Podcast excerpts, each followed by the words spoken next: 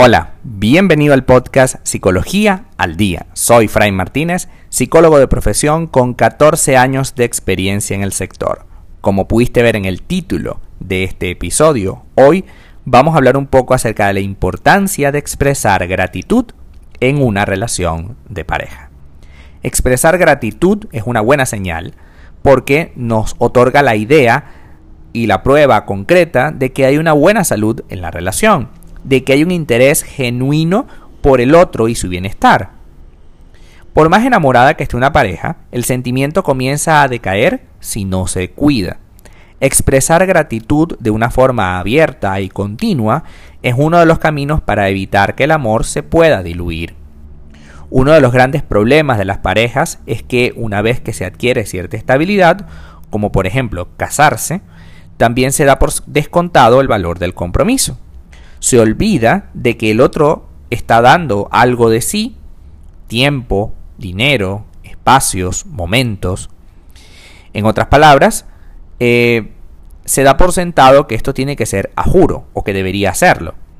Muchos llegan a creer, con claridad, que el otro simplemente debe estar ahí, debe ser un buen compañero, debe proporcionarme satisfacción solo por el hecho de haberme casado con él. Los sentimientos no funcionan así.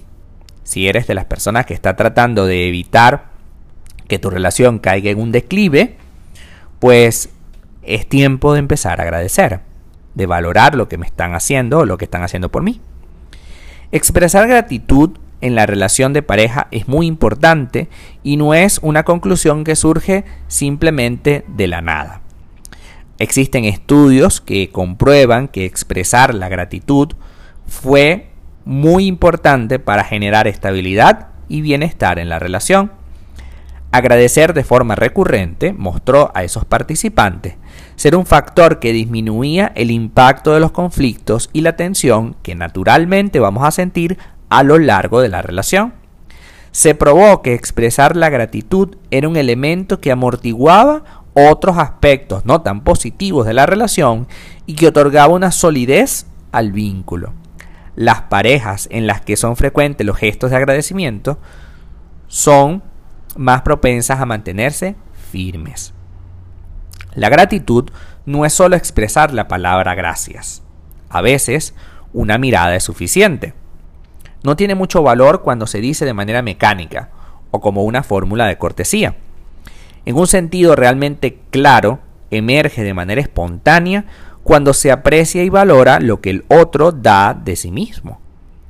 Es importante que entendamos que el agradecimiento no es solo una cuestión que viene lógica, sino es algo que yo me doy cuenta y expreso.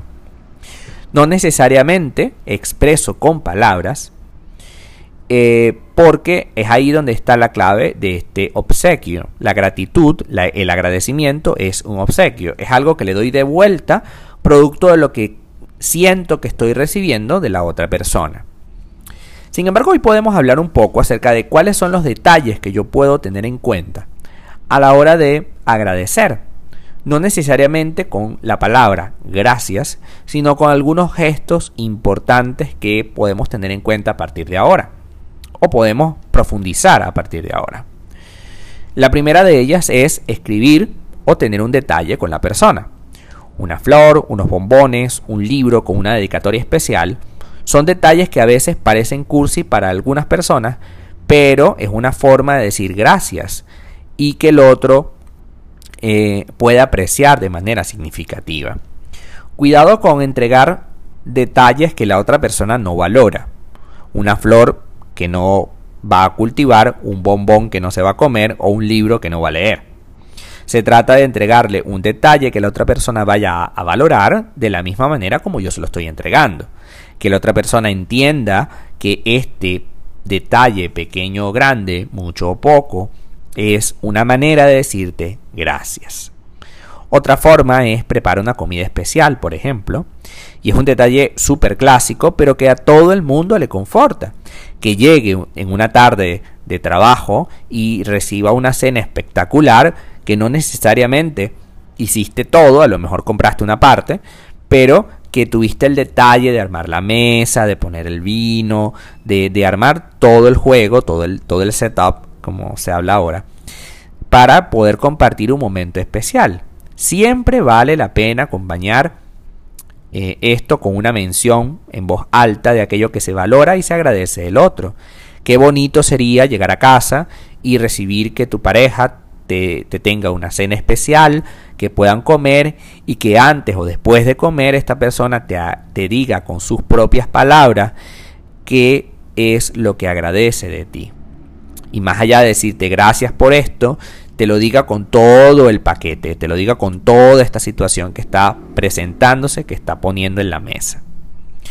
Otra forma muy importante que muchas veces se deja de lado es escuchar con atención y con actitud comprensiva.